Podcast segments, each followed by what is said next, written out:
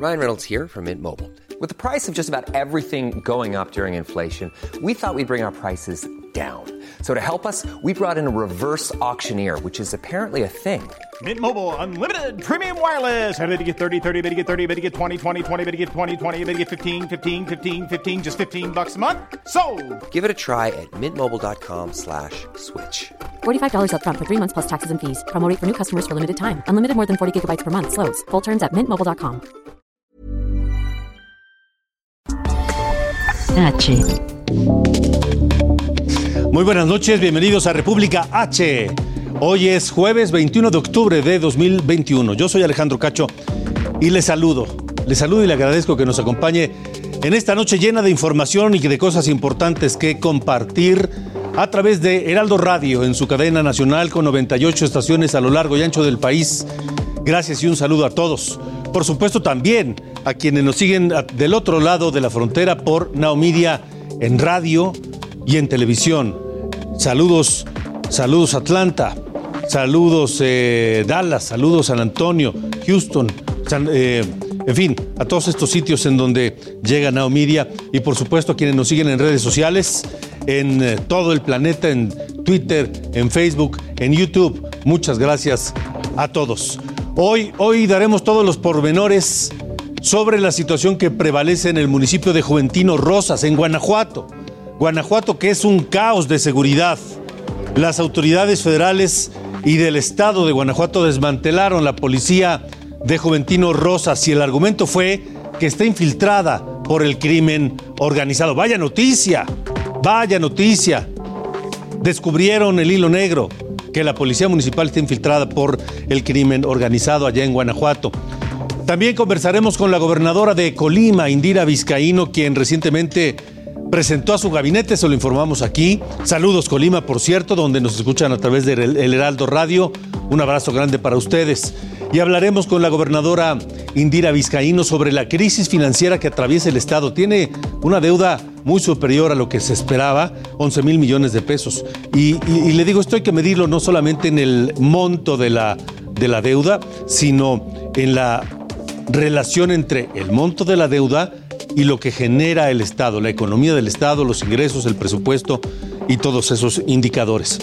Además, le daremos los pormenores del Foro Internacional de Capacidades Policiales que se organiza en Tijuana, donde participa la Fiscalía de Baja California y la Asociación Nacional de Egresados del FBI. Alertan sobre los delitos cibernéticos, delitos cibernéticos que están pues eh, de moda y que esta semana han tomado mayor relevancia por distintos hechos ocurridos, la muerte de unos niños en Oaxaca, otros niños en Baja California por este reto de TikTok y también porque hay evidencias de que niños están siendo cooptados por el crimen organizado a través de videojuegos. El tema ha llegado incluso a la tribuna de la conferencia mañanera en la presidencia de la República y estaremos hablando del tema. Así que tenemos mucho esta noche aquí en República H. Gracias por acompañarnos. Yo soy Alejandro Cacho y comenzamos.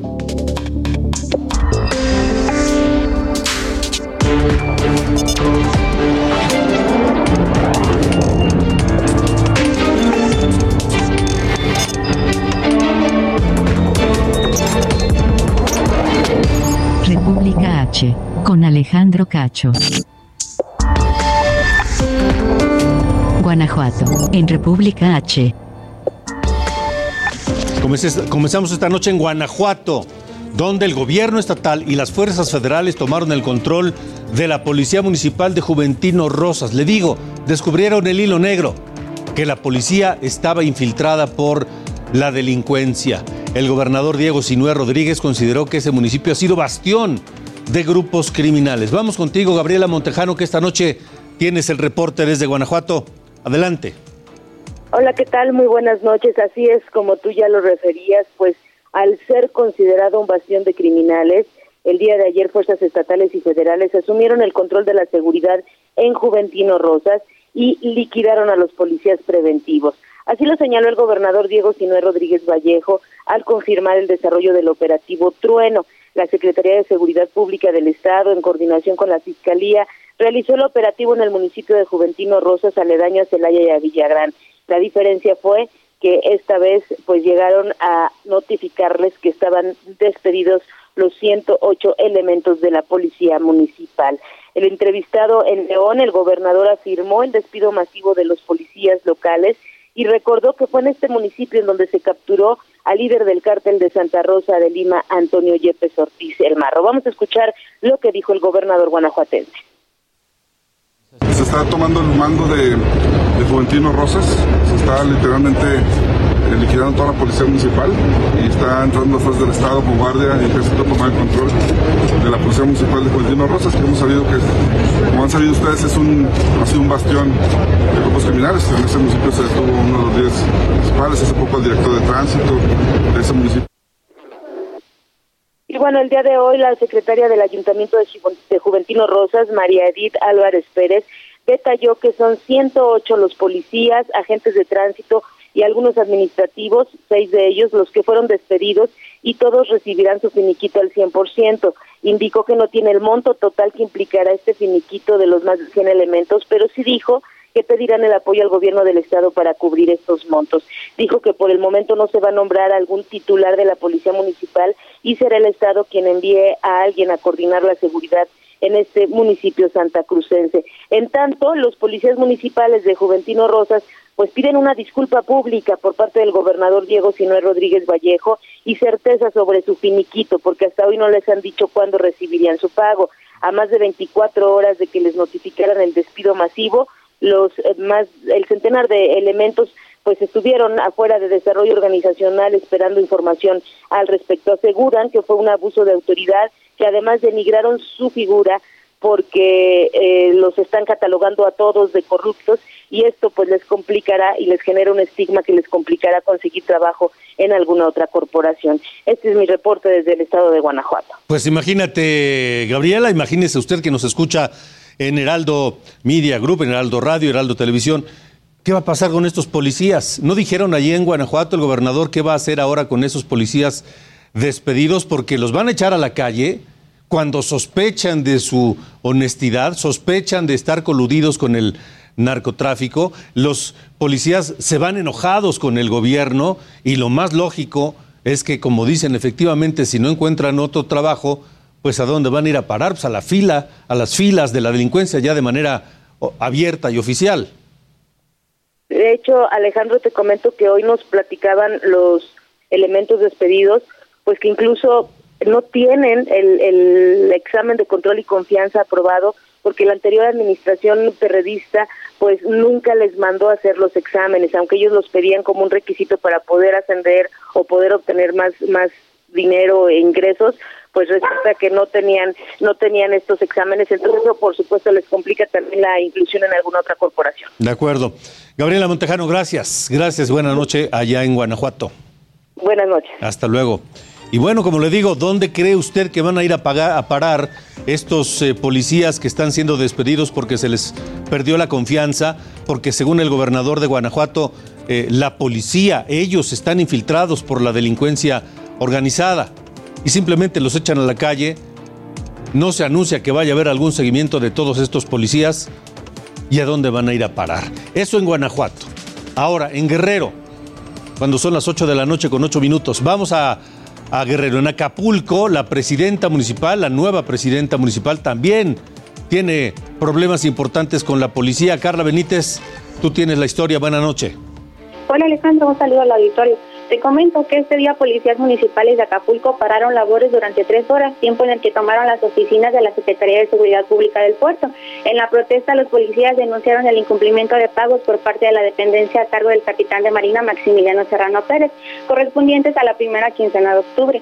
En otro de los motivos que originó la protesta es que, de acuerdo con los inconformes, la dependencia también habría dado de baja a 300 agentes. Sin embargo, esta versión fue desmentida horas más tarde por el ayuntamiento.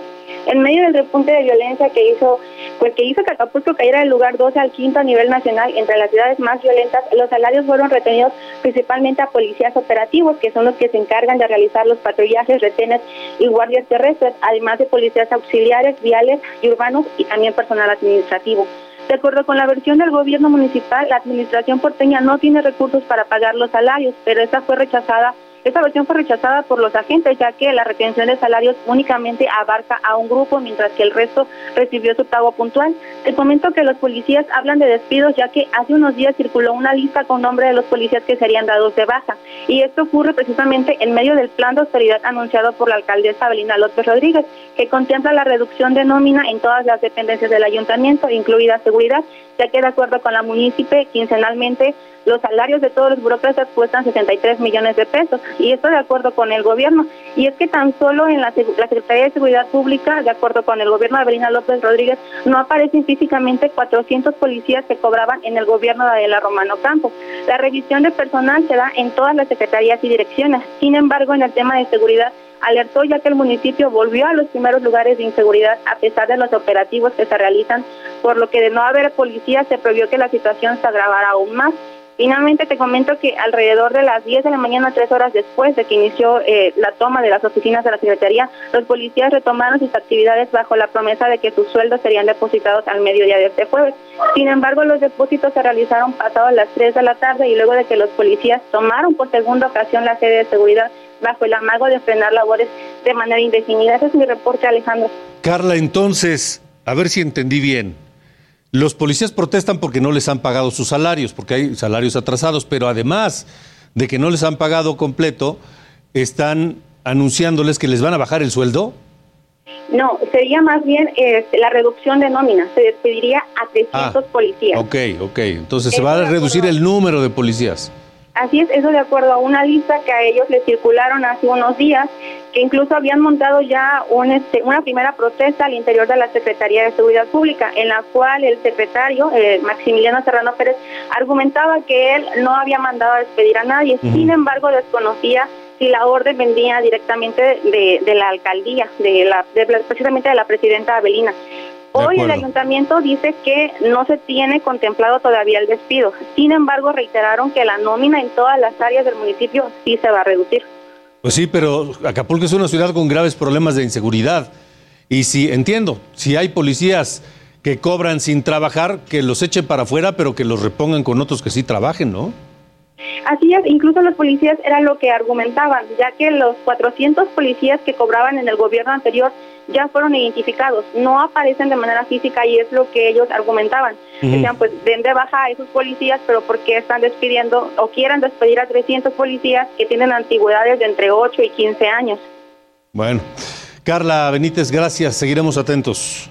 Claro que sí, Alejandro. Buenas noches. Hasta luego, buenas noches.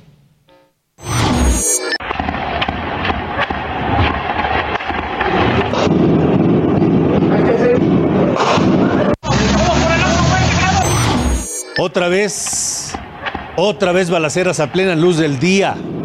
Otra vez en poblaciones entre la gente, donde este jueves habitantes de Mixtiquic de Carmona en San Luis Potosí vivieron pues, miedo, pánico a las 10.30 de la mañana, cuando un comando armado atacó a balazos a policías de investigación del Estado que realizaban rondines en los municipios en, los límites del municipio. Dos agentes resultaron heridos y las autoridades pues eh, emprendieron la búsqueda de los agresores que se mantienen hasta estas horas de la noche para localizarlos y detenerlos. Pero desde las 10.30 de la mañana esto se ha vivido allá en San Luis Potosí, incluso durante las clases. Algunos estudiantes grabaron el momento en que ocurría la balacera ahí en este municipio potosino.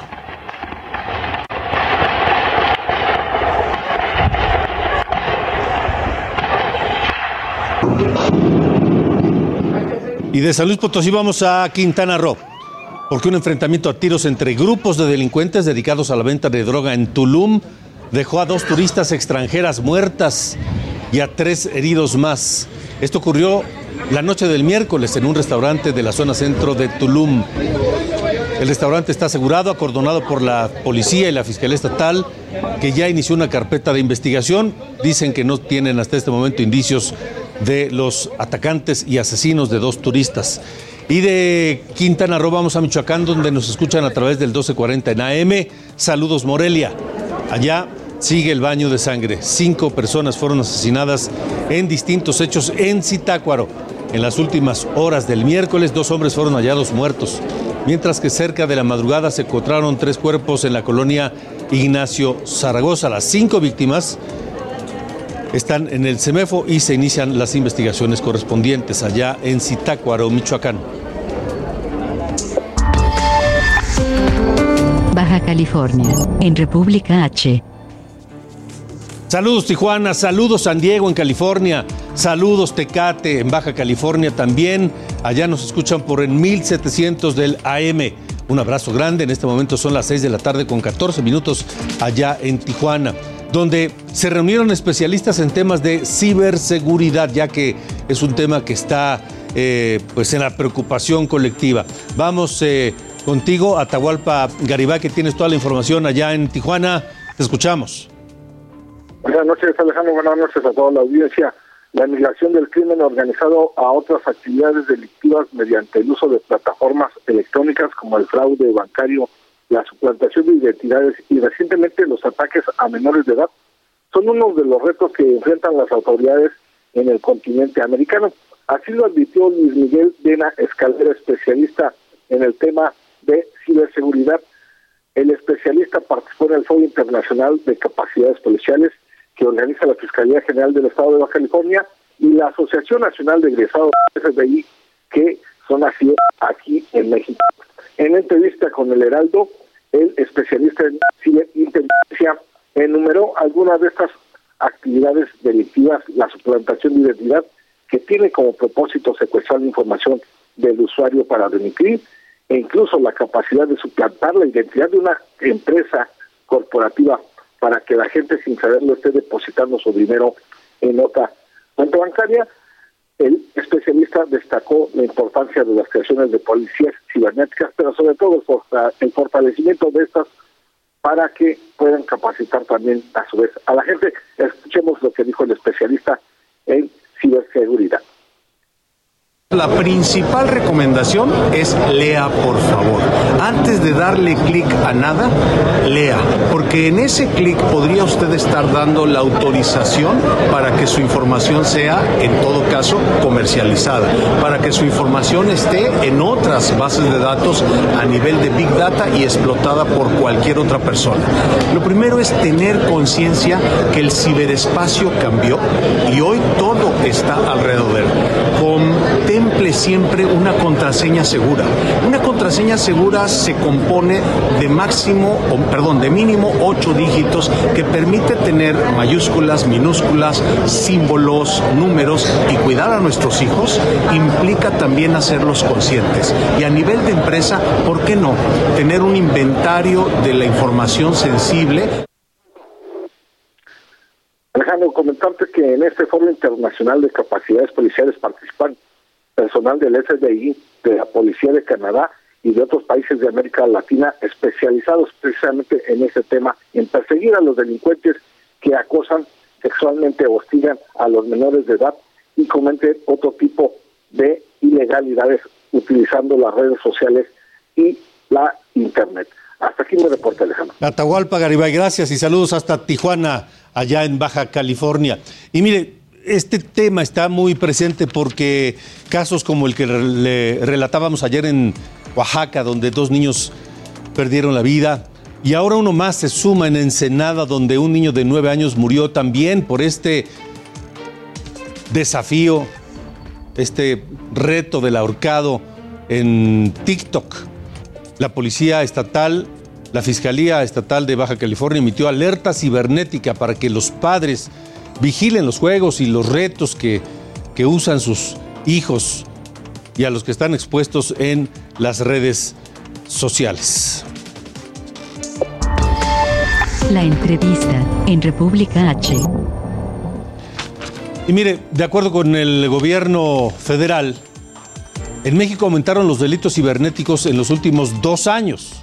Robo de identidades, robo de cuentas bancarias y reclutamiento incluso de, de niños, de menores de edad, a bandas del crimen organizado.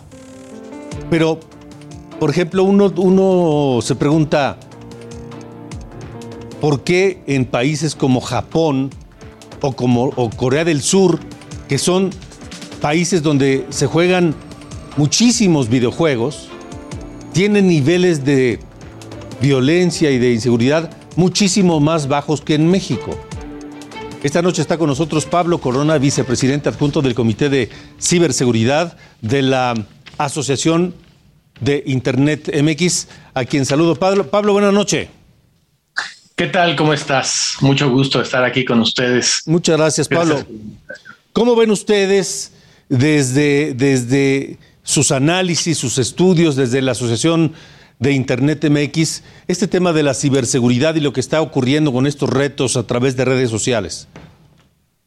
Definitivamente el tema de la ciberseguridad es una de las preocupaciones más grandes que estamos teniendo actualmente. Eh, en particular después de los temas eh, que están fuera de los ámbitos digitales, que es el cambio climático, problemas de corrupción, la ciberseguridad a nivel mundial es de las mayores preocupaciones y México no ha sido la excepción.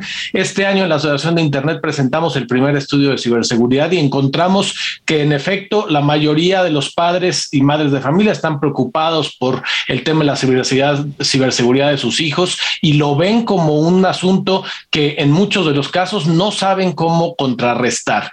Y también, por otro lado, mencionas, ha crecido la incidencia de delitos cibernéticos. Eh, por distintas razones. En particular, una de ellas es que crecieron las transacciones a través de Internet. Nada más durante esta época de la pandemia han crecido mucho más de 30% el número de transacciones, porque obviamente si la gente no salía de sus casas, pues entonces tenía que comprar, tenía que realizar sus actividades mucho más a través de Internet. Entonces, definitivamente han crecido la incidencia de este tipo de delitos. Ahora, eh, el problema es que no somos lo suficientemente cuidadosos. El problema es que no tenemos las herramientas de, Internet, las plataformas, los sitios para hacer compras, eh, los sitios de bancos, no son lo suficientemente seguros. O el problema es que tampoco tenemos una policía cibernética lo suficientemente activa y atenta a este fenómeno. Me parece que las primeras dos cosas que mencionas y me voy a primero a la de los cuidados que tenemos. Definitivamente, la mayoría de los usuarios no siempre somos conscientes de lo que hacemos y de las implicaciones que tiene. Hace un momento el especialista que hablaba en la, en la charla anterior, en la entrevista anterior, decía, cada vez que tú das clic puedes comprometer tu información y no siempre somos conscientes. Hay que ser eh, conscientes de que antes los usuarios de Internet eran usuarios que eran expertos en computadoras. Hoy cualquier persona que tenga acceso a un teléfono celular, computadora, lo puede usar. Y no por ello quiere decir que tenga una preparación o una educación especializada de cómo utilizar esa computadora o ese dispositivo y de los problemas y peligros. Entonces, definitivamente el tema de la concientización es grave y necesitamos compartir buenas prácticas. Eh, de cómo utilizar estas redes sociales, de cómo utilizar los aparatos, porque al final todos estos, incluyendo las consolas de videojuegos, son herramientas y como herramienta pueden ser utilizadas para el bien o para el mal. Déjame ponerte el ejemplo fácil de un martillo. O sea, un martillo lo puedes tener en tu casa y con ello construir un mueble y también puede ver quien cometa un crimen con él. Y no por eso se debería estigmatizar la posesión de un martillo, sino más bien enseñemos a la gente a saber los peligros que puede tener el usar un martillo y la manera adecuada de utilizarlo. Pablo Corona, vicepresidente adjunto del Comité de Ciberseguridad de la Asociación de Internet MX. ¿Cuáles son las entidades, rápidamente por favor, cuáles son las entidades donde más riesgos hay en México? Y luego te pregunto cuáles son los mayores riesgos. Primero, ¿dónde? En donde definitivamente yo diría en los lugares más abiertos y entonces las redes sociales. En las redes sociales y, hablando de redes sociales como las que comúnmente conocemos de Facebook, Twitter, pero también WhatsApp es una red social, los servicios de mensajería eh, son en donde tenemos más gente conectada y por lo tanto en esas actividades existen riesgos grandes, pero también en definitivamente en donde hay mayor beneficio para los atacantes, obviamente en donde lo puedan monetizar fácil, o sea, en las transacciones bancarias, financieras o en las cosas que puedan capitalizar fácilmente hacia algo que sea monetizable. De acuerdo. Ahora, rápidamente, eh, nos quedan 30 segundos, por favor, Pablo. ¿Qué es más riesgoso, los videojuegos o las redes sociales o los sitios de Internet? Me parece que todos podrían ser igualmente riesgosos y más bien lo que necesitamos es entender el perfil de con quién nos comunicamos. Para decirlo de manera muy breve, es si es con los niños, acompañémoslos y ayudémoslos, no los dejemos solos, sepamos con quién se comunican. Si es para nosotros mismos, eh, dudemos de cualquier cosa que suene demasiado buena para ser verdad, porque seguramente es un fraude y sigamos las recomendaciones básicas de cambiar contraseñas y no entrar a sitios inseguros que suenen demasiado buenos, seguramente es un fraude. Y, y desconfiemos de links extraños que no solicitamos, ¿no? Muy bien. Exactamente. Pablo Corona, gracias. Gracias a ti, muchas gracias. Buenas noches. Buenas noches. Continuamos. República H con Alejandro Cacho. Regresamos. República H con Alejandro Cacho.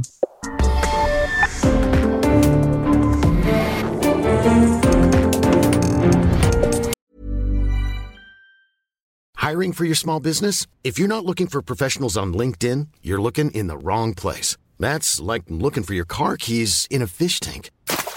LinkedIn helps you hire professionals you can't find anywhere else, even those who aren't actively searching for a new job but might be open to the perfect role. In a given month, over 70% of LinkedIn users don't even visit other leading job sites. So start looking in the right place. With LinkedIn, you can hire professionals like a professional. Post your free job on linkedin.com slash spoken today.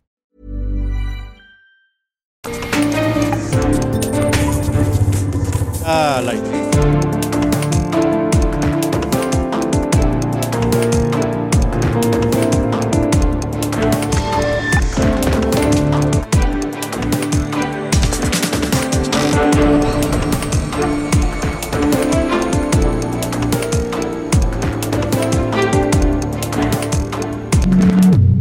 Heraldo Media Group y Fundación CIMA te invitan a cuidarte. Tres minutos al mes suman años de vida. Hazte un autoexamen mamario. Palpa tu pecho en movimientos circulares usando tres dedos para detectar bolitas. Realízalo uno o dos semanas después de tu periodo menstrual. Hazlo bien, mano al pecho.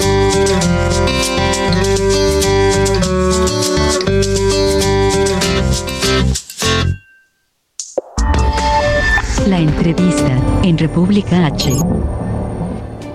Esta noche me da mucho gusto saludar a la gobernadora de Colima, donde nos escuchan a través del 104.5 de FM allá en la ciudad de Colima, la gobernadora Indira Vizcaíno, que está pues eh, a horas de asumir el cargo el día 1 de noviembre, el próximo lunes, y ha sido un proceso, comentábamos fuera del aire, un proceso largo, un periodo largo entre que ganó la elección y asume el cargo. Y supongo en este proceso, pues eh, se habrán dado cuenta de muchas cosas, entre ellas la deuda de 11 mil millones.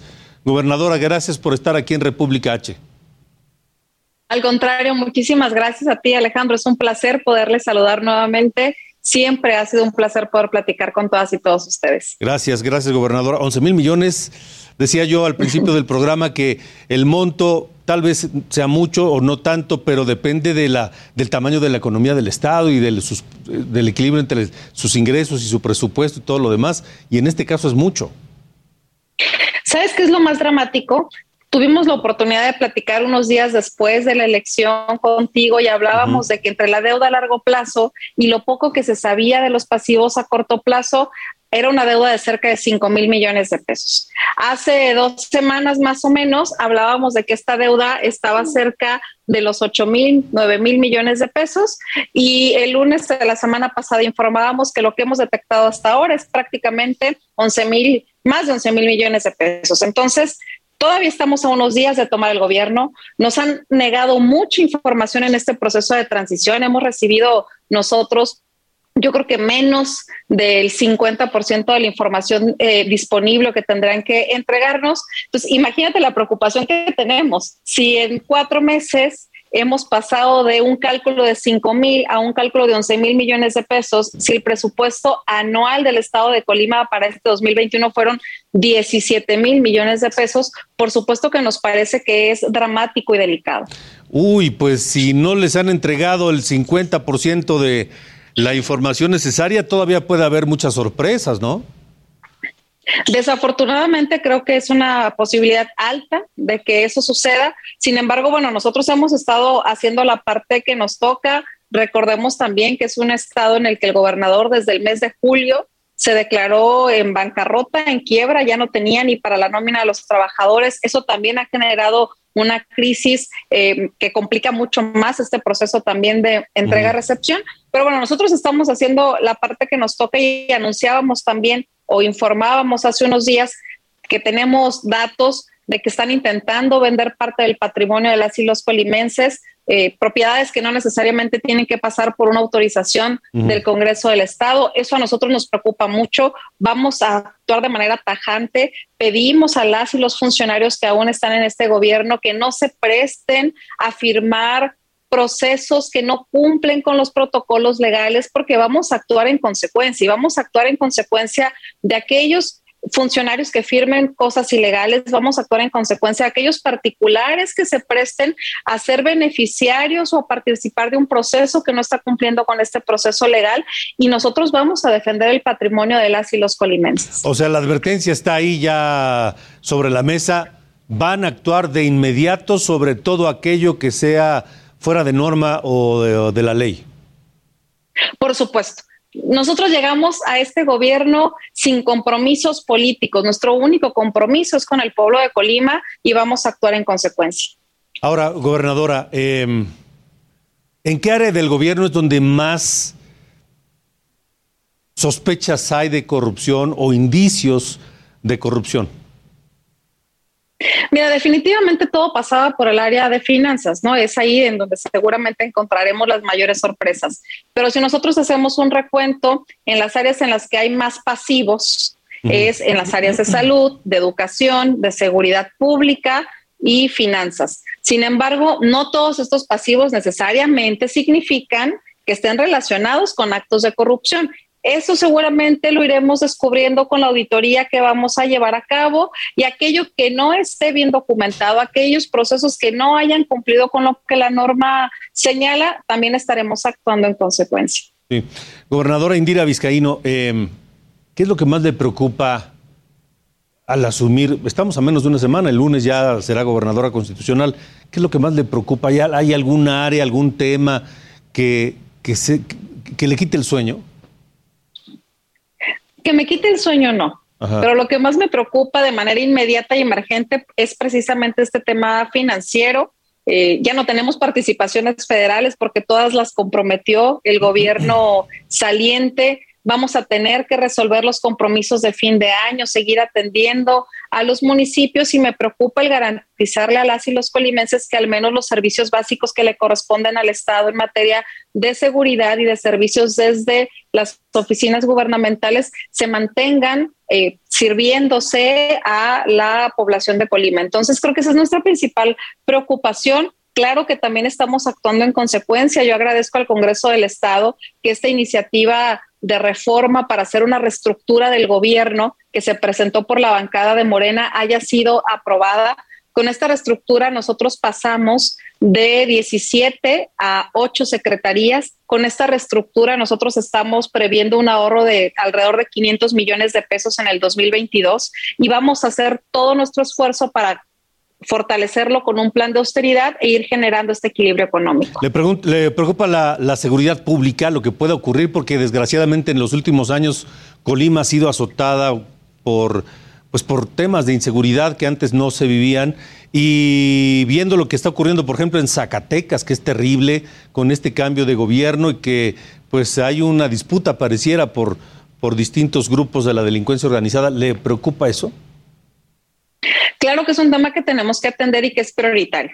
No hay encuesta que se haya hecho a la sociedad colimense, no hay lugar en el que no escuchemos hablar de que una de las principales preocupaciones de las y los colimenses es justamente el tema de seguridad. Tampoco es un, un, secreto que en Colima en los últimos años fue uno de los estados en los que más incrementó la incidencia delictiva y por supuesto que esa será una prioridad para nuestro gobierno. Pues, eh, eh ¿qué pasó con eh, recuerdo que en julio, lo refería hace un momento, eh, cuando el actual gobierno se declaró en bancarrota, platicamos y el gobierno del presidente López Obrador se comprometió a ayudar y a sacar adelante los gastos pendientes en lo que resta del año. Pero, ¿qué ha pasado con, con eso? En lo relativo a la nómina específicamente, a que las y los trabajadores no se quedaran sin cobrar sus sueldos. Y eso lo ha venido haciendo y lo ha venido cumpliendo el gobierno de México. Sin embargo, en este momento, a 10 días de que concluya la administración saliente y con estos riesgos anunciados, verbalizados, de querer destinar los recursos a cosas distintas a la nómina de las y los trabajadores, a nosotros nos parece que es un riesgo enorme que recibieran un recurso para la nómina y que se atrevan a utilizarlo en algo distinto. Por supuesto que nosotros hemos estado vigilantes del uso de este recurso, sin embargo, nosotros no tenemos acceso a las cuentas. Yo no puedo decidir qué se pague y qué no se pague y por eso les pido muchísima paciencia a las y los trabajadores. El compromiso es que en las primeras dos semanas de nuestro gobierno estaremos eh, cumpliendo con la nómina de los trabajadores que se les pueda estar adeudando hasta ese momento y que nos iremos regularizando, pero también creo que ellos y la sociedad en general comprendemos que no haya confianza en este momento para destinarle un recurso extraordinario al gobierno saliente. De acuerdo. Gobernadora Indira Vizcaíno, gracias siempre por la disposición para hablar con nosotros. Eh, a partir del lunes, pues ahora sí va a ser ya de, de veras entrarle al toro.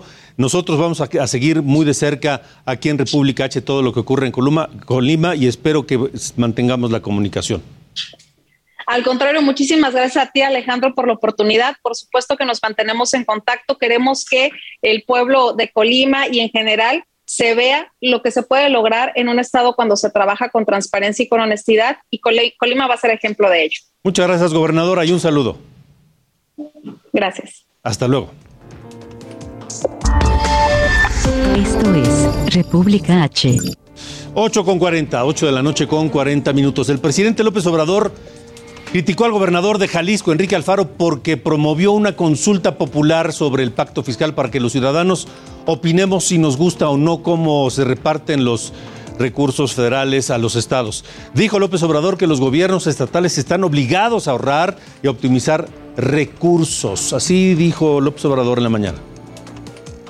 Todos tenemos que hacer un esfuerzo para ahorrar y no malgastar. Este porque estamos administrando dinero del pueblo y sea mucho o sea poco, tenemos que manejarlo con honestidad. Hay que, no hay que perder de vista que no todos los ahorros son sanos, que a veces los ahorros provocan problemas. Eh, por ejemplo, mire, eh, el presidente le contestó al gobernador del Estado de México, Alfredo del Mazo, quien emprende, acciones eh, legales, constitucionales en la Corte, porque le reducirán el presupuesto al Estado de México. Y López Obrador lo explicó así. Hay una controversia porque un tiempo, como 20 años, fue creciendo más la población del Estado de México y en la fórmula para la distribución se incluyó dar más a los estados con más población. Chihuahua, en República H. Y es que las participaciones federales se miden de acuerdo a la población de los estados. Si un estado tiene más gente, le toca más y si reduce su población, pues también reduce su participación federal. Vamos a la frontera norte. Le hablamos de este decreto para regularizar autos chocolates, autos que llegaron de contrabando a México. Y esto, ¿qué está provocando en la frontera norte? Saludo allá en, en Ciudad Juárez al periodista Javier Olmos del Diario de Juárez, quien nos tiene pues eh, un panorama de lo que está ocurriendo allá precisamente con esta regularización. Javier, gracias, buena noche. Hola, ¿qué tal? Muy buenas noches, Alejandro. Bueno, pues te comento que desde Ciudad Juárez eh, el decreto o el acuerdo que ha anunciado el presidente Andrés Manuel López Obrador de regularizar eh, vehículos chocolates o carros chuecos, como los llamamos acá en la frontera, este ha causado mucha especulación, mucha este eh, muchos comentarios, sobre todo del gremio de los carreros y de, o de los vendedores de autos usados y de la ciudadanía misma que tiene autos de este tipo, por el hecho de que hasta el momento no ha trascendido mayor información de lo que se ha comentado o de lo que el mismo presidente habló eh, la semana pasada, el viernes de la semana pasada en Baja California. Este, en Ciudad Juárez eh, han quedado algunas dudas, sin embargo también se han, estas dudas se han venido aclarando con el paso de los días. Por una parte, el, delegado de los programas del bienestar en Chihuahua, Juan Carlos Loera de la Rosa, afirmó esta misma semana que la regularización de autos chocolate que se dará en Juárez, derivada, derivada de este acuerdo, el gobierno federal no contempla intermediarios, el servidor público federal señaló que el anuncio del presidente la semana pasada se ha detectado, desde la raíz de este anuncio se ha detectado que hay importadores que por una parte ya están cobrando cuotas por adelantado y apuntó que los propietarios interesados en el registro acudirán solos ante una instancia para realizar el trámite. Se estima que aquí en la frontera hay 55 mil vehículos suecos, eh, por lo que el funcionario afirmó que hay gestores o tramitadores a los que también llamó coyotes que extorsionan a los dueños de vehículos durante el proceso de importación, por lo que llamó a los ciudadanos, a los chihuahuenses particularmente, a que no se dejen engañar. Eh, te, comento que esta misma tarde el, diputado federal Armando Cavada eh, comentó que el artículo 1 de este acuerdo señala que va a aplicar para los autos que residen en la región fronteriza norte, que comprende además de Chihuahua, Baja California, Sonora, Coahuila, Nuevo León y Tamaulipas. Ah, para llevar a cabo la regularización de los vehículos automotores usados de procedencia extranjera que se encuentren en dichos estados, de acuerdo que con base al decreto eh, van a quedar importados definitivamente. Solo serán los vehículos que se encuentren en estos estados y también señala este decreto que si esto va a suceder sin que se requiera permiso previo de importación y sin presentar un certificado de origen. Es la información que hasta el momento nosotros en Chihuahua conocemos derivado de este acuerdo, sin embargo, pues tampoco hay fechas específicas, ¿no? Como de cuándo podría empezar a funcionar y en virtud también de que se acerca diciembre y pues en, esas fechas es que llega la derrama económica que producen los aguinaldos. Es la información que tenemos, Alejandro. Y entonces puede producirse también una compra masiva de todos estos autos eh, ilegales y llevarlos a la frontera. Se habla, se habla en este momento, según lo que conocen eh, los vendedores de autos usados, de que va a aplicar únicamente para los que ya están aquí. hemos estado preguntándoles si han notado un incremento de cruce de vehículos en estas fechas y uh, me dice que no precisamente porque la gente o los compradores están a la expectativa de, de cómo va a funcionar este programa en el dicho de que hay poca información. De acuerdo, Javier. Gracias por el reporte desde Ciudad Juárez y un saludo. Buenas noches. Hasta luego. Javier Olmos de el Diario de Juárez allá en Ciudad Juárez precisamente. Y gracias a Víctor Cruz, presidente de la Asociación Mexicana de Distribuidores de Automotores de Chihuahua, porque este decreto tiene afectaciones muy importantes en la industria y particularmente en los estados en donde se va a aplicar en un principio como Chihuahua. Víctor, gracias por estar aquí. Buenas noches. Hola, ¿cómo has estado? Qué gusto saludarte. Gusto saludarte a ti y a todo tu auditorio. Aquí estamos a la orden desde Chihuahua, Chihuahua. ¿Cómo ven ustedes este decreto del presidente López Obrador? Bueno, pues qué te puedo decir, ¿no? La industria, como sabes, tiene cuatro años constante en caída y este decreto lo que vemos es que lo único que afectará pues es aún más a la industria, ¿no? Las ventas de unidades nuevas, de unidades seminuevas, veremos que serán afectadas por vehículos los cuales eh, hoy el, acuerdo, el decreto dice que se podrán legalizar lo ilegable, ¿no? Lo que fue, eh, lo que entró al país como, como ilegal, hoy se podrá hacer legal. Y va a poner en riesgo, pone en riesgo una, una industria, un negocio de venta de autos nuevos y usados, que son autos legales, que son autos regulados mecánicamente en cuanto a sus propietarios, que pagan impuestos, que se les miden sus emisiones contaminantes, es un contrasentido. Entonces, eh, perjudicar esos vehículos y privilegiar a los que son peligrosos, contaminantes e ilegales. Pues claro, imagínate, ¿no? La ciudadanía que tiene un carro nacional que ha pagado todos sus derechos, que además paga sus placas, paga su seguro y además que son carros seguros, ¿no? Carros seguros para estar transitando en las del Estado. Ahora estaremos invadidos por vehículos de los cuales, bueno, son peligrosos. Nosotros te platico que tenemos muy detectado que a la hora que las familias mexicanas adquieren estos vehículos, después de unos meses se determinan que para poderlos tener en, en, en, una forma de poder rodar, pues hay que invertir muchísimo y o a la vez no lo invierten y se vuelven un problema eh, para el parque vehicular. No solo la seguridad eh, que andan rodando, sino la emisión de carbonos, la emisión de la contaminación.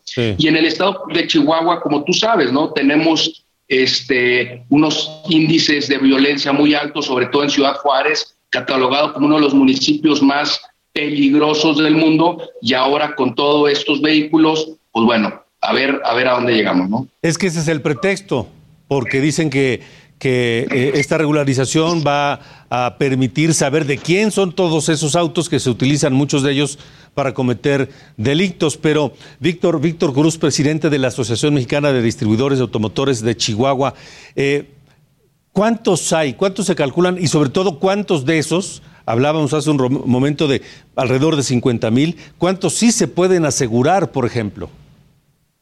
Bueno, mira, uno de los problemas no es cuántos hay, es cuántos más van a entrar, ¿no? Ajá. O sea, nosotros una de las cosas que estamos pidiendo es, bueno, el, el decreto ya se hizo, ¿no? Ahora lo que necesitamos es vigilar a las aduanas, vigilar que no entre más de este tipo de vehículos. Si ya los que están ahorita se van a regularizar, pues lo primero es que realmente se regularicen y que no entren más vehículos.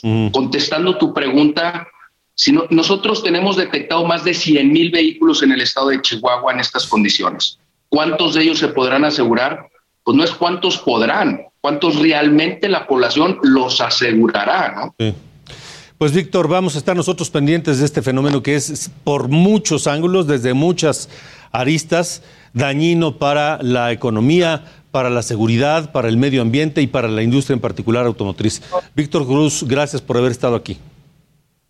Te agradezco muchísimo y estamos a la orden acá en Chihuahua. Hasta luego, es el presidente de la Asociación Mexicana de Distribuidores de Automotores de Chihuahua. Son las 8.50, 10 minutos para las 9, 10 para las 9 tiempo del centro de la República Mexicana. Ya se anunció la reapertura de la frontera, faltan unos días, y eso desbordó la vacunación en los estados del norte del país, porque todas las personas que no se querían vacunar, pues tienen una de dos. Se quedan sin vacuna, pero no pueden cruzar a los Estados Unidos. En Nuevo León, por ejemplo, se registran filas enormes y así en toda la frontera.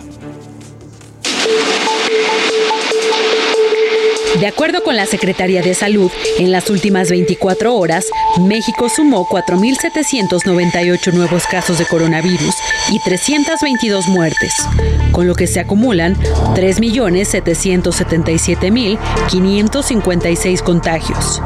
En Puebla, las autoridades de salud llamaron a las personas que no se han vacunado. Reiteraron la importancia de vacunarse para reducir las posibilidades de contraer la enfermedad y se vuelva crónica. Además, reportaron 90 contagios en las últimas 24 horas.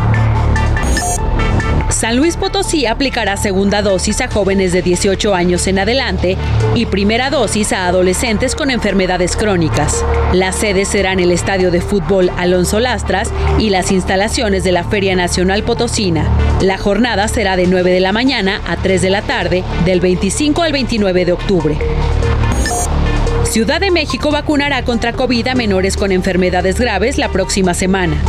Además, concluirá la vacunación de personas mayores de 18 años y con esto todos los adultos tendrán el esquema de vacunación completo. Ya son 354 contagios por el regreso a clases en Colima. Según la Secretaría de Salud, 153 alumnos y 201 maestros se han contagiado desde septiembre. Reiteraron evitar la asistencia de estudiantes con algún síntoma. La reapertura de la frontera desbordó la vacunación anti-COVID en Nuevo León. Las autoridades de salud lo atribuyen a que los ciudadanos quieren ir de compras a McAllen y otras ciudades en la frontera. En las últimas horas se han registrado más de 55 mil personas y filas de 3 kilómetros para vacunarse. Hidalgo construirá un memorial para las víctimas de COVID. Sustituirá al hospital inflable, que fue el primero en atender pacientes. Actualmente se registran 7.574 defunciones y acumulan 62.522 casos. Bueno, al López Obrador, ándale, que le contestan. Porque dijo que envió una carta a la Organización Mundial de la Salud para que apruebe todas las vacunas y no haya una discriminación política por el tema de las vacunas.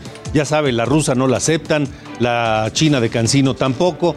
Y que le conteste el director de la Organización Mundial de la Salud y le dijo, ¿cuál carta? Aquí no hemos recibido ninguna, mire. No, todavía. Este, yo originalmente eh, pensé en enviar una carta a la Organización Mundial de la Salud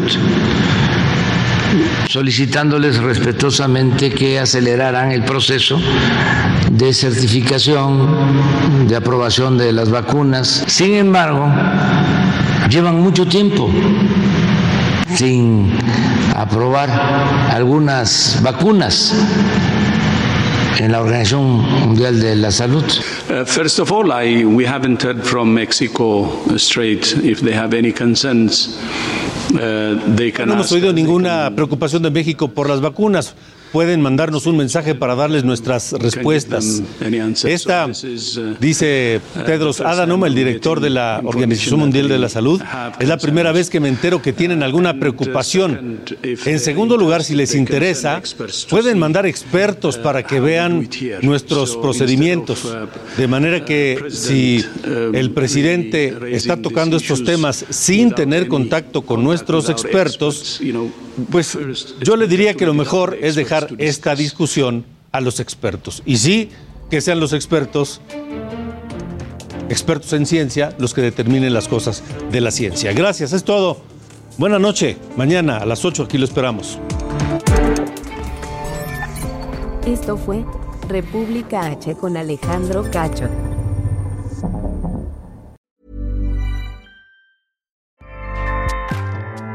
ACAST powers the world's best podcasts. Here's a show that we recommend. The Real Housewives is a guilty pleasure for most, but if you're looking to not feel guilty about that pleasure, tune in to Everything Iconic with me, Danny Pellegrino, where I break down all the messy moments and behind the scenes antics of Bravo's popular franchise. And on Everything Iconic, I also interview celebrity guests like Kelly Ripa, Kiki Palmer, Drew Barrymore, Cameron Diaz, and more about their guilty pleasures, their past work, and so much more. So if you're pop culture obsessed and find yourself watching way too much reality TV like me, tune in to Everything Iconic with Danny Pellegrino wherever you listen to podcasts. ACAST helps creators launch, grow, and monetize their podcasts everywhere. ACAST.com.